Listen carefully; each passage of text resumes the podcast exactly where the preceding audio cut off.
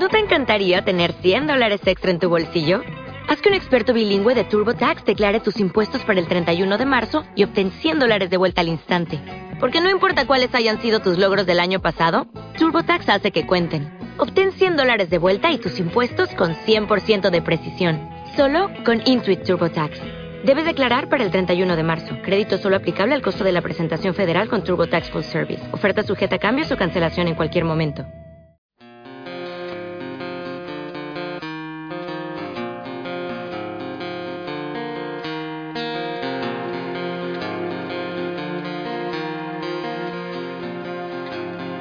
Bienvenido, bienvenida a un nuevo podcast de tu consulta online página de bienestar integral en la que ofrecemos servicios de psicología y coaching. Si quieres reservar tu primera sesión gratuita, puedes solicitarla conmigo, que soy Diana Fernández, o con mi compañera Aroa Granados, si tu consulta es de psicología. Si lo que quieres es impulsar tu carrera o dar un giro a tus metas, solicita tu sesión con nuestra coach ejecutivo Francesca Martí. Hoy te quiero hablar de los pensamientos y las emociones inútiles y cómo puedes aprender a superarlos. ¿Te ha pasado alguna vez que te ha venido a la cabeza un pensamiento y que te ha hecho sentir mal y que no podías comprobar? A todos nos ha pasado alguna vez. Cada persona tiene una manera única de interpretar el mundo y no podemos ser totalmente objetivos porque nuestra interpretación depende de los esquemas que vamos construyendo desde la infancia sobre cómo funciona el mundo. Eh, algunas malas experiencias o el ejemplo de otras personas, como pueden ser nuestros padres, nuestros abuelos o nuestros cuidadores habituales, pueden hacer que desarrollemos una visión del mundo que sea dolorosa, que nos, que nos haga sufrir. Hoy sabemos eh, que nuestra percepción de los acontecimientos, de lo que pasa en nuestra vida, o sea, la manera en la que interpretamos las cosas, tiene un papel muy importante en cómo nos sentimos, en nuestras emociones. De hecho, hasta el punto que los primeros estudios que se hicieron por James a finales del siglo XIX eh, demuestran que las personas sentimos respecto a lo que interpretamos, no a lo que vivimos. O sea, que lo que pensamos sobre algo que nos ha pasado tiene mucho más peso en nuestras emociones que el acontecimiento en sí mismo, que lo que hemos vivido en sí mismo. Antes de que James eh, expusiera su teoría, que aunque es verdad que es muy antigua, sigue vigente con pequeños matices hasta hoy, lo que se creía es que los hechos, o sea, lo que, lo que nos pasaba o los acontecimientos, es lo que daba lugar a la emoción y pues como puedes ver y como ya te habrás dado cuenta seguramente, eh, no se tenían en cuenta los pensamientos, que sin embargo hoy sabemos que tienen un papel fundamental en la aparición de una u otra emoción. Es más, si te fijas bien, lo que normalmente cree la gente es que sentimos de acuerdo a los hechos, o sea, que sentimos en base a lo que nos pasa, a una realidad. O sea, que son los hechos lo que nos hace sentir bien o lo que nos hace sentir mal. Sin embargo, esto lleva más de 100 años descartado. Sabemos que los pensamientos que tenemos respecto a los acontecimientos son lo que determina cómo nos vamos a sentir. Por ejemplo, si yo me encuentro con mi vecina por la calle y la saludo desde la acera de enfrente y ella no me contesta, yo puedo interpretar el hecho de varias formas.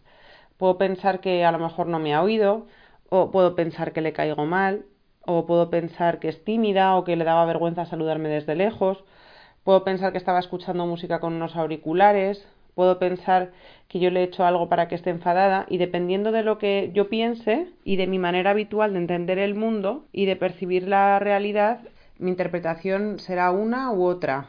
A lo mejor la tuya es alguna de las que he dicho, a lo mejor a mí no se me ha ocurrido la tuya, pero la interpretación que hagamos de esa situación es lo que va a determinar que sintamos una emoción o la otra, que sintamos tristeza o algo más neutro como indiferencia. Por ejemplo, si pienso que le caigo mal, es muy probable que me sienta enfadada, o si pienso que he hecho algo que le ha sentado mal, pues seguramente me sentiré preocupada o eh, le prestaré mucha atención a ese pensamiento. Pero si pienso que no me ha oído, que no se ha dado cuenta, no sentiré ninguna emoción negativa. ¿Y qué pasa si no siento ninguna emoción negativa? Que muy seguramente pronto pues olvidaré lo que ha pasado, olvidaré que ese día no me saludó se borrará de mi, de mi memoria porque no es un evento significativo para mí y por tanto pues pronto perderá la capacidad de hacerme sentir mal. ¿Por qué consideramos algunas interpretaciones como inútiles? En psicología llamamos a este tipo de pensamientos distorsiones cognitivas. Y estos pensamientos tienen dos características principales. La primera es que son difíciles de comprobar la segunda es que son difíciles de detectar. Son difíciles de comprobar porque no es fácil saber si el motivo de que la vecina no nos haya saludado es porque mm, no nos ha oído o porque ese día estaba enfadada o por lo que sea. Y no podemos salir de nuestra duda sin preguntarle y provocar una situación social pues un poco rara, ¿no? Eh, o un poco incómoda, en la que seguramente ella nos contestaría, ah, pues no me di cuenta, ah, pues no te he oído. Y luego también son difíciles de detectar porque son pensamientos que ocurren en un clic. Tienen la característica de que son automáticos, de que pasan casi sin que nos demos cuenta. Además, como pertenecen a nuestro esquema habitual de cómo vemos la vida, son muy muy difíciles de modificar. Pero la primera, la el primer paso, pero el primer paso para poderlos modificar y sentirnos un poco mejor es precisamente lo que estás haciendo con este podcast, es escuchar información y saber primero que existen, que existen algo que llamamos errores de pensamiento, que existen los pensamientos inútiles que no sirven para nada y que no nos llevan a ninguna parte nada más que a sentirnos mal. Bueno, ¿por qué algunas personas tienen más errores de pensamiento que otras? Bueno, esto pasa porque aunque todos tenemos en mayor o menor medida distorsiones cognitivas o errores de pensamiento, para algunas personas están mucho más presentes en su manera habitual de pensar. Y esto se cree que es porque el estilo de pensamiento que desarrollan desde la infancia es un estilo de pensamiento poco saludable. Este, este tipo de pensamiento, las distorsiones cognitivas, se suelen desarrollar o se cree que se desarrollan a causa de dos cosas normalmente.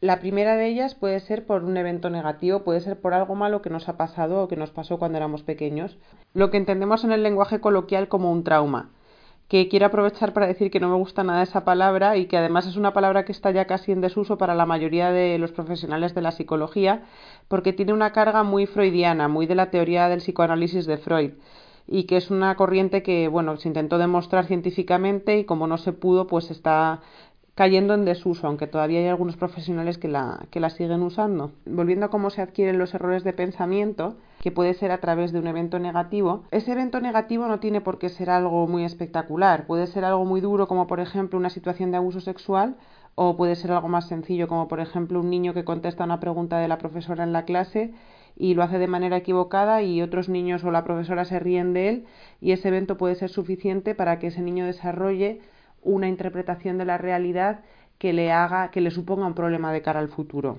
Por ejemplo, en el caso del abuso, a la persona le puede quedar la idea de que no puedes, no te puedes fiar de nadie, que no puedes confiar en la gente. O en el ejemplo del niño, de la clase, de la maestra, el niño se podría quedar con la idea de que es mejor pasar inadvertido si no quieres hacer el ridículo o si no quieres que la gente se ría de ti. La otra manera en la que se adquieren errores de pensamiento o esquemas de pensamiento disfuncionales es a través de escucharlos, a través de escuchar las interpretaciones de otras personas. Los que ya me habéis oído en otras ocasiones ya sabéis que mi área de trabajo, tanto en tu consulta online como en los trabajos que tenía anteriormente, es el de la educación y, la familia y por eso a lo mejor me detengo un poco más en este punto, porque creo que es súper importante crear conciencia a los padres, madres y a todos los que estáis en contacto con los niños o que formáis parte de, de, su educación sobre la importancia de transmitir un estilo de pensamiento saludable. Y bueno, para los que no sois padres también os puede servir la información para ayudar a detectar cómo se ha instalado en vosotros alguno de estos errores de pensamiento. ¿A qué me refiero cuando digo un estilo de pensamiento saludable? Pues para mí, bueno, para mí y para todos los psicólogos, un estilo de pensamiento saludable es una costumbre o la costumbre de pensar, interpretar las cosas que nos pasan y el comportamiento de otras personas de una manera que no nos haga sentir mal. ¿Por qué digo que no nos haga sentir mal? Porque puede ser que nos haga sentir pues neutro, tampoco, mm, o sea, no es necesario que te haga sentir bien, que te haga sentir feliz, que te haga sentir eufórico, sino que simplemente no te haga sentir mal. Muchas veces cuando hablamos entre adultos y los niños están presentes, eh, verbalizamos o decimos cosas que contienen errores de pensamiento y que ellos los captan al vuelo y los incorporan a su manera de ver el mundo, a su manera de interpretar la realidad, a su manera de entender el comportamiento de otros niños o de otros adultos o sea que sin darnos cuenta les enseñamos a ver la realidad desde ese ángulo. Me acuerdo de una vez que iba en el autobús y escuché una conversación entre dos mamás que iban con los niños, hasta los niños estaban ahí, uno mm, parecía que estaban como jugando con dos muñequitos, cada uno estaba encima de las rodillas de su madre, pero de alguna manera se veía o yo me daba cuenta de que sí les estaban escuchando lo que hablaban, ¿no? Que les parecía interesante porque además yo creo que la persona de la que estaban hablando era una, o sea, los niños sabían de quién se trataba. Una de ellas le decía a la otra que Mónica, que supongo que era otra mamá, eh, solo le llamaba por interés. Decía que solo le llamaba cuando necesitaba algo y que si no, no quería saber nada de ella, que solo para cuando le interesaba y quería pedirle algo, eh, levantaba el teléfono. Y la otra le contestaba, hija, pues será que confía en ti o sabe que puede contar contigo, no le, no le, eh, no le des más vueltas, no te lo tomes a mal. Sin conocer a las madres, lo que yo puedo decir de esa conversación es que seguramente y aquí me estoy tirando a la piscina porque no conozco la situación no sé cómo son ninguna de las dos, pero seguramente el hijo de la madre que le decía a la otra que no se lo tomara mal, que igual solamente se lo pedía porque confiaba en ella o que sabía que podía contar en ella, seguramente desarrollará un estilo de pensamiento más saludable que le hará sufrir menos que el de la otra madre que se estaba tomando a mal que otra persona le pidiera, le llamara, pues según ella, solamente para pedirle ayuda con la interpretación de la primera madre lo lógico es que estuviera enfadada y con la de la segunda pues puedes incluso sentirte especial, ¿no? De que me llamas no me llama porque sabe que puede contar conmigo o me llama porque sabe que soy una persona de confianza. Entonces hay personas que creen que si se relajan y que si no sospechan de las intenciones de otras personas es porque son tontas o porque eh, son pues como muy happy, que te fías de todo el mundo y que no estás ahí alerta de ver si te hacen daño o no te hacen daño. Bueno, pues ha demostrado que nada de tontas y nada más lejos de la realidad, que las personas con menos errores acerca de, los, de las intenciones de los demás son aquellas con mayor inteligencia emocional, o sea, las menos suspicaces, las que menos sospechan de segundas intenciones de otras personas, se sabe que son personas que tienen mayor inteligencia emocional y por tanto sufren menos innecesariamente a causa de emociones o de pensamientos que no pueden comprobar ni demostrar. Las distorsiones cognitivas normalmente son algo muy muy presente en el mundo, en el trabajo de la psicología, en el trabajo con personas en, en salud mental en todos los ámbitos. Eh, y nos ayudan a predecir con bastante exactitud si esa persona tiene o tendrá un problema de salud mental como ansiedad, depresión, fobias, problemas para relacionarse con otras personas, entre muchos otros, ¿no? Por eso eh, casi siempre son un objetivo de terapia psicológica. O sea, son algo que entre psicólogos o en sesión de terapia con nuestros pacientes casi siempre trabajamos y además hay técnicas que son muy conocidas y que están ya muy estandarizadas como la reestructuración cognitiva y que se usan de manera muy habitual en consulta. Esa técnica consiste en enseñar a las personas a detectar, a darse cuenta, a hacer más consciente ese tipo de pensamientos para poderlos cuestionar y por tanto que estos pensamientos no tengan capacidad de suscitar, de despertar esas emociones negativas. En cuestión de depresión, por ejemplo, sabemos que una de las características más importantes de las personas con depresión es que tienen un sesgo. Un sesgo quiere decir que tienen una manera de percibir el mundo eh, muy concreta, sabemos que tienen una visión negativa del mundo. De hecho, un psicólogo que estudió mucho eh, la cuestión de pues, los pensamientos en, trastornos del estado de ánimo, como la depresión, dijo que existía una tríada cognitiva, lo llamó, que son tres cosas que suelen estar presentes en toda persona con depresión, que es una visión negativa de sí misma, una visión negativa del futuro y una visión negativa del mundo. Esas tres cosas suelen estar presentes en personas con depresión. Entonces podemos esperar dos cosas. Una, que una persona con depresión, teniendo una visión negativa de sí misma, del futuro y del mundo, tenga muchos errores de pensamiento. Y otra, que una persona con muchos errores de pensamiento respecto a sí mismo, que con, muchos errores eh, de pensamiento respecto al mundo y respecto al futuro, pueda acabar con un trastorno de estado de ánimo como la depresión. Porque lógicamente esos pensamientos estarán llevando a sentirse mal con mucha frecuencia, a sentir una emoción negativa relacionada con la tristeza y con la ansiedad de una manera muy habitual. Y además el percibir la realidad con ese sesgo y solamente prestar atención a las cosas que confirman eh, ese estilo de pensar hace que nuestro esquema se vaya mm, perfilando en esa dirección. Entonces, eh, nuestro estilo nos hace también cada vez más predispuestos a tener más errores de pensamiento o más distorsiones cognitivas. Volviendo a la técnica que os decía antes, que es la que utilizamos de manera muy habitual en consulta para trabajar las distorsiones cognitivas, que es la reestructuración cognitiva, consiste en enseñar a las personas a detectar y a cuestionar esos pensamientos que le llevan a sentirse mal. Entonces, una vez que se ha hecho esto, la persona puede con sus conocimientos nuevos, crear unos esquemas, una manera de una visión. Cuando digo esquemas me refiero a una visión del mundo eh, que le permitan ver la realidad de una manera más adaptativa, o sea, mejor para su salud mental que le haga sufrir menos. En mi experiencia como psicóloga, lo más difícil para los pacientes normalmente es aprender a detectarlos porque como os decía antes, además de que son muy automáticos son pensamientos que estamos acostumbrados a tener casi sin darnos cuenta, además hay diferencias individuales, hay diferencias entre cada persona en su capacidad de darse cuenta de lo que piensa y de lo que siente. A eso en psicología le llamamos insight, es que es la capacidad de una persona de darse cuenta de lo que está pasando por su cabeza. Para algunas personas es mucho más fácil que para otras. Normalmente suele ser un poco más fácil, con excepciones, suele ser un poco más fácil para las mujeres que para los hombres. Esto no, la verdad es que no sé si es por una cuestión aprendida, que las mujeres estamos, el lenguaje emocional es más familiar para nosotras, eh, por un estilo de, de, crianza en el que, bueno, pues aunque ya se está intentando modificar esto, ya estamos intentando no hacer esto con los niños, hacer diferencias entre en la educación emocional entre niños y niñas, sí que es verdad que sin darnos cuenta todavía se hace y que hasta hace poco se hacía muy a menudo. Entonces, ¿cómo puedes eh, aprender a detectar tus pensamientos inútiles? Eh, aquellos, esos pensamientos que te hacen sufrir y que no puedes comprobar y que además no sirven para nada. Bueno, yo lo que hago con mis pacientes normalmente en consulta es ponerles a estudiar. Les doy una información, tampoco una información muy larga, tampoco es un estudio muy complicado, sobre distorsiones cognitivas que además están, hay categorías, o sea, hay diferentes tipos, y les doy información sobre cuáles son las más frecuentes para que al conocerlas, al saber que existen, las puedan reconocer cuando las están haciendo. ¿Y cuáles son las más frecuentes? Pues te las voy a decir, aunque son varias, para que tú puedas, conociéndolas, empezar a darte cuenta de si las tienes. El primer tipo de distorsión cognitiva se llama inferencia arbitraria. Este error de pensamiento implica saltar muy rápido las conclusiones. O sea, por ejemplo, si yo digo, si mi pareja se maquilla es que tiene intención de ligar. Bueno, en realidad, si mi pareja se maquilla puede ser para porque hoy tenía mala cara, porque le apetece eh, sentirse más, más guapa o más arreglada, o porque va a ir a un evento especial, o por lo que sea. No tiene que ser necesariamente esa conclusión, pero a veces saltamos a las conclusiones rápidamente. Otro tipo de distorsión es el catastrofismo, el pensamiento catastrófico, pensar lo peor sin tener ninguna prueba.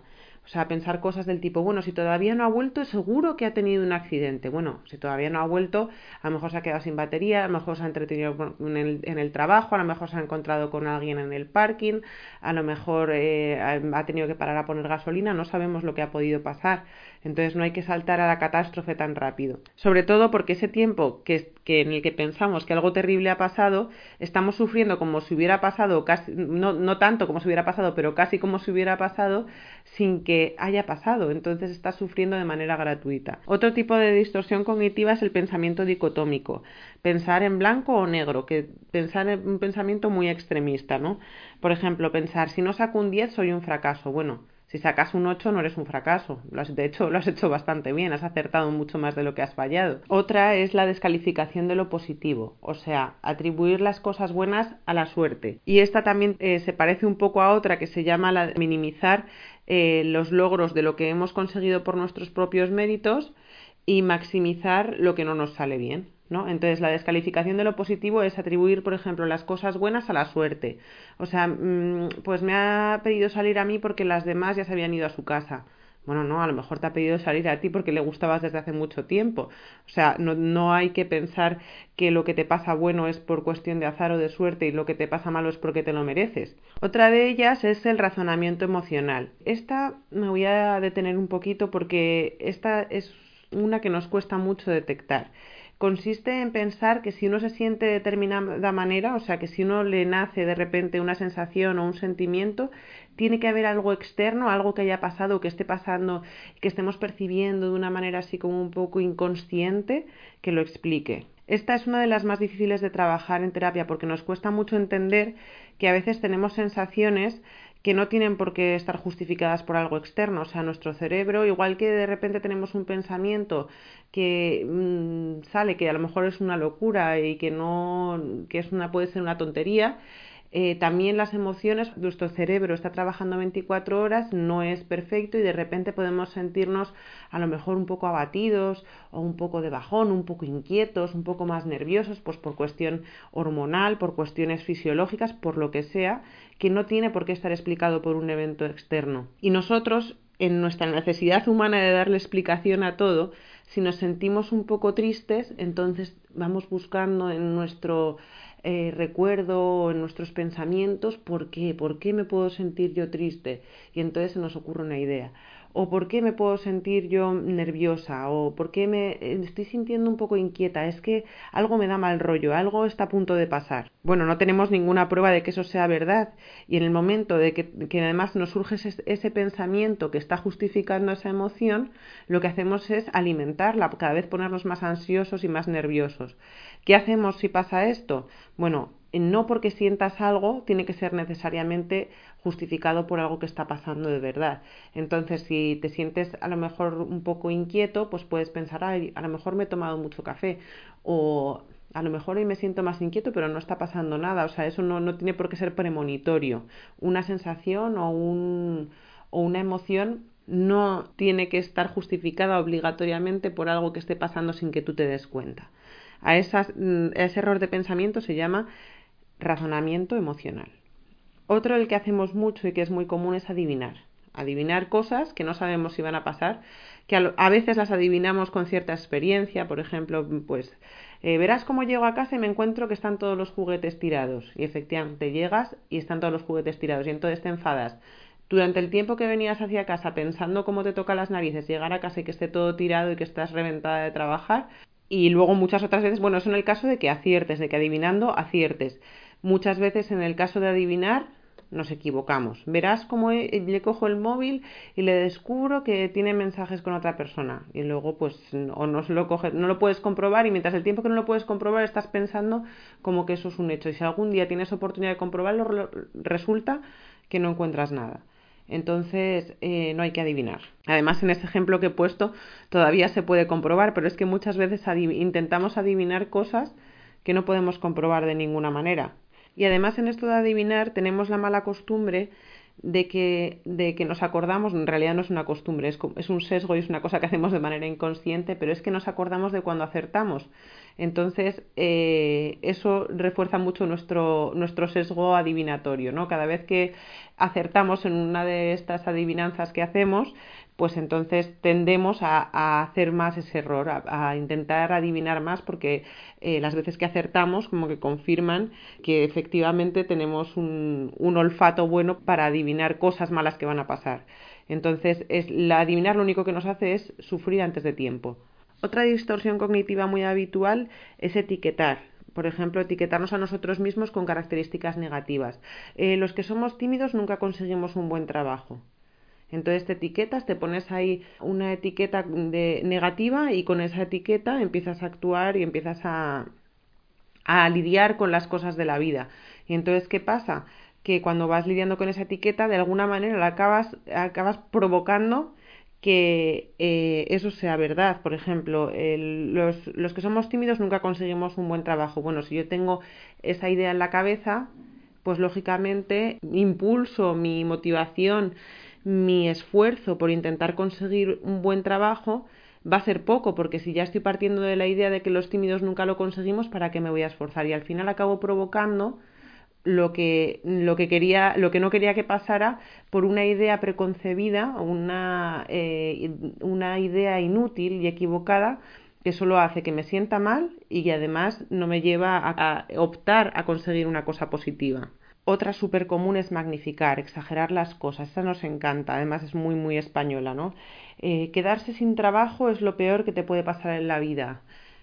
Pues es verdad que quedarse sin trabajo no es algo muy apetecible, no es una cosa buena, pero no tiene por qué ser lo peor que te pueda pasar en la vida. Es más, seguramente si te pones a pensar hay cosas peores y además hay veces que, pues lo que dice la canción, ¿no? Que no hay mal que por bien no venga. Que después de que haya pasado una cosa mala, eh, se acaba propiciando una situación buena, una buena oportunidad.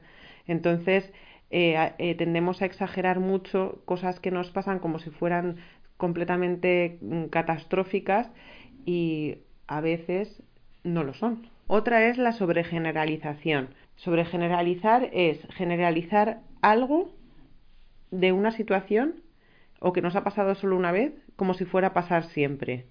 Por ejemplo, mm, los perros son muy peligrosos. Una vez me mordió un perro. O una vez, no sé, una vez te habla mal una persona y resulta que esa persona era inglesa y dice, ¿sabes que todos los ingleses eh, son unos maleducados? Bueno, pues no tiene por qué. O sea, que una cosa te pase, una experiencia mm, te pase con una persona o te pase una vez, no significa que vaya a pasar siempre. Otra distorsión cognitiva que además es muy muy frecuente, sobre todo en mujeres, es el perfeccionismo. También hay que decir que para algunos hombres algunas de estas distorsiones están categorizadas eh, porque se presentan en mucha gente, es verdad que sí que hay diferencias de género y que hay algunas que se presentan mucho más en hombres que en mujeres o mujeres que hombres.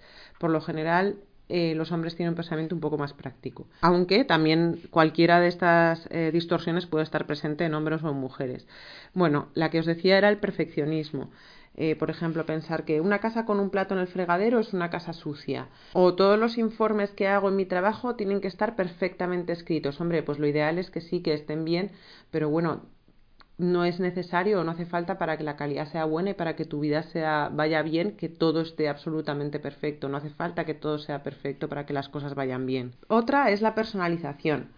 Eh, cuando piensas que alguien hace algo porque lo hace y lo hace en función de ti, por ejemplo, no sé, se ha puesto en la última fila porque no quería estar a mi lado. a lo mejor se ha puesto en la última fila porque ha llegado tarde y le da vergüenza pasearse por toda la clase hasta llegar a tu lado eh, o a lo mejor se ha puesto en la última fila porque se ha torcido el tobillo y no puede andar hasta donde estás tú, o se ha puesto en la última fila porque ha llegado y el primer sitio que ha visto vacío se ha puesto.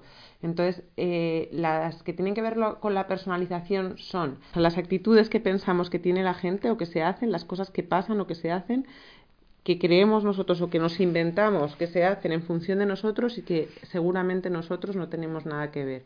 Y que al pensar de esa manera lógicamente pues sufrimos, nos sentimos mal, nos sentimos tristes, nos sentimos enfadados, nos sentimos frustrados, nos sentimos preocupados. La siguiente es la abstracción selectiva. Y esta es una tendencia a valorar una situación centrándose solamente en un aspecto, en un aspecto negativo, en un aspecto que confirma nuestro sesgo, que es lo que os, decía antes. Cuando nosotros tenemos un error de pensamiento, nos fijamos en aquellas cosas que confirman que lo que estamos pensando es correcto, no nos gusta pensar que estamos equivocados, preferimos pensar que pasan cosas malas que nos hacen sentir mal que que estamos equivocados. Entonces, eh, un ejemplo, por ejemplo, de abstracción selectiva sería, eh, no sé, Juan, que el otro día le invité a cenar a mi casa, hice una cena, se dejó el postre porque estaba asqueroso y los demás se lo comieron pues por compromiso. Bueno, eh, en vez de fijarme en que todos se lo han comido y estaba muy rico, a lo mejor a Juan no estaba lleno o no le apetecía o no le gustaba solamente a Juan, me fijo solamente en el, en el hecho negativo que me hace sentir mal, en vez de fijarme a lo mejor en el positivo de que a casi todos les ha gustado que eso me haría sentir bien. Y otra de las distorsiones cognitivas, y ya la última que os voy a mencionar en este podcast, son los debería. Los debería eh, llenan nuestra vida, están súper presentes, es algo que nos agobia mentalmente mucho porque eh, esta sí que puedo decir que es una distorsión que tenemos casi todos. Son cosas que crees que deberías hacer y que nadie te las impone, solo te las impones tú mismo y que son diferentes a tener unos objetivos en la vida, a eh, tener unas metas, no tienen que ver con las metas o pueden tener que ver, pero a veces ponerse demasiadas metas tampoco es bueno. Uno, un debería, por ejemplo, una madre debería enseñarle inglés a sus hijos para que sean bilingües. Eh, debería ir al gimnasio, debería tener mi casa súper limpia, Debería esforzarme por tener más clientes. Debería hablar con mi jefe para una subida de sueldo. Debería, debería, debería, debería. Y al final tienes eh, como la lista llena de cosas que no has hecho y te sientes eh, frustrado y te sientes mal contigo mismo porque tus expectativas respecto a lo que deberías hacer y lo que realmente se puede hacer en una vida humana pues no encajan. Entonces, aunque pueda haber más, porque hay distorsiones cognitivas mm, incluso que no tendrán categoría, cada también a veces detectamos en consulta distorsiones que no encajan en ninguna de estas categorías, pero que son distorsiones cognitivas porque son errores de pensamiento que hacen sentir mal a la persona, que no se pueden comprobar. Em, no os voy a mencionar más porque tampoco hace falta, es mucha información.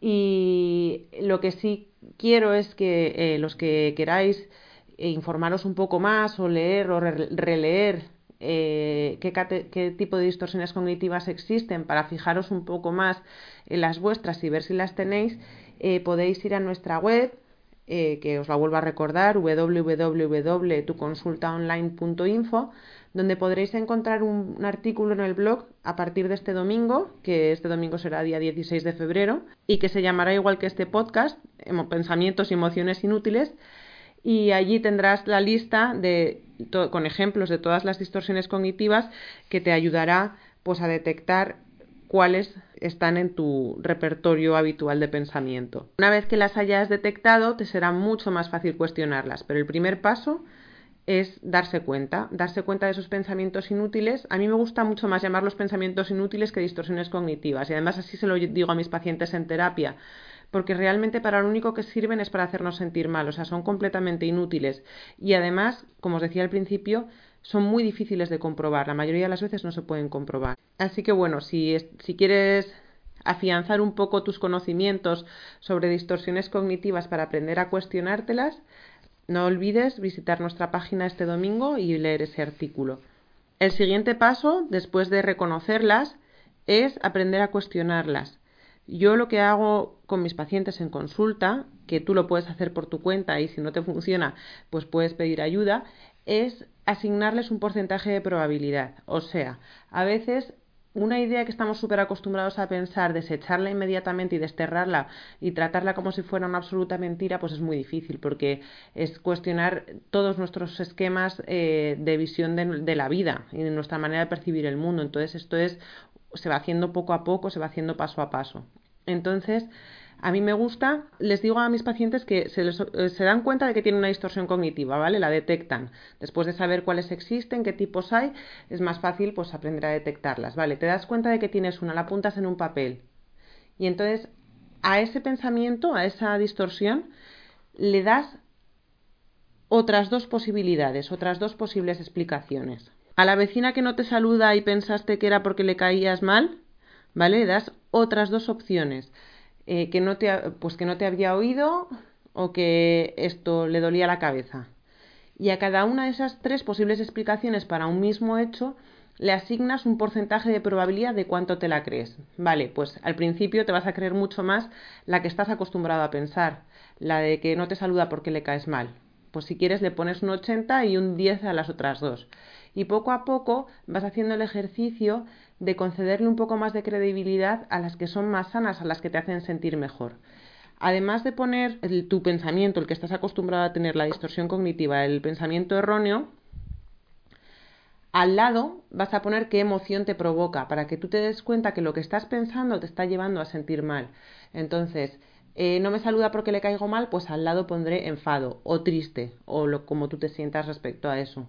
Eh, no, me, eh, no me saluda porque no me ha oído, pues ¿cómo te sientes? Me da igual, neutro, no, no, siento nada, no siento nada al respecto, indiferencia.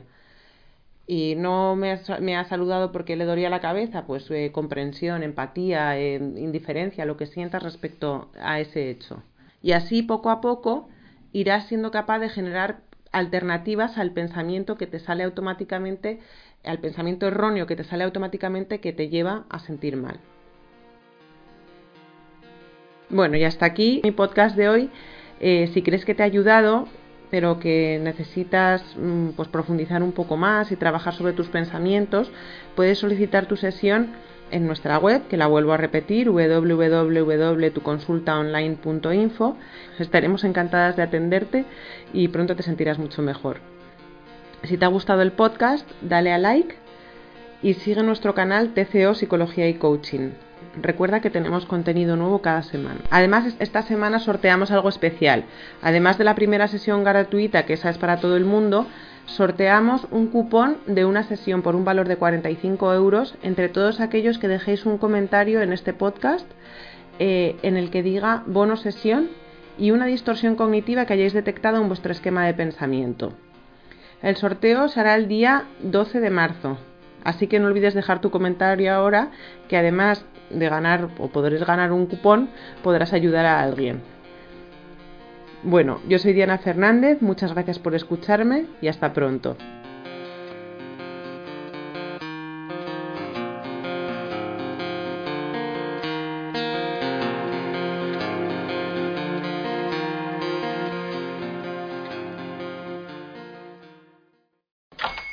Hola, buenos días, mi pana. Buenos días, bienvenido a Sherwin Williams. ¡Ey! ¿Qué onda, compadre? ¿Qué onda? Ya tengo lista la pintura que ordenaste en el ProPlus app. Con más de 6.000 representantes en nuestras tiendas listos para atenderte en tu idioma y beneficios para contratistas que encontrarás en aliadopro.com. En Sherwin Williams somos el aliado del PRO.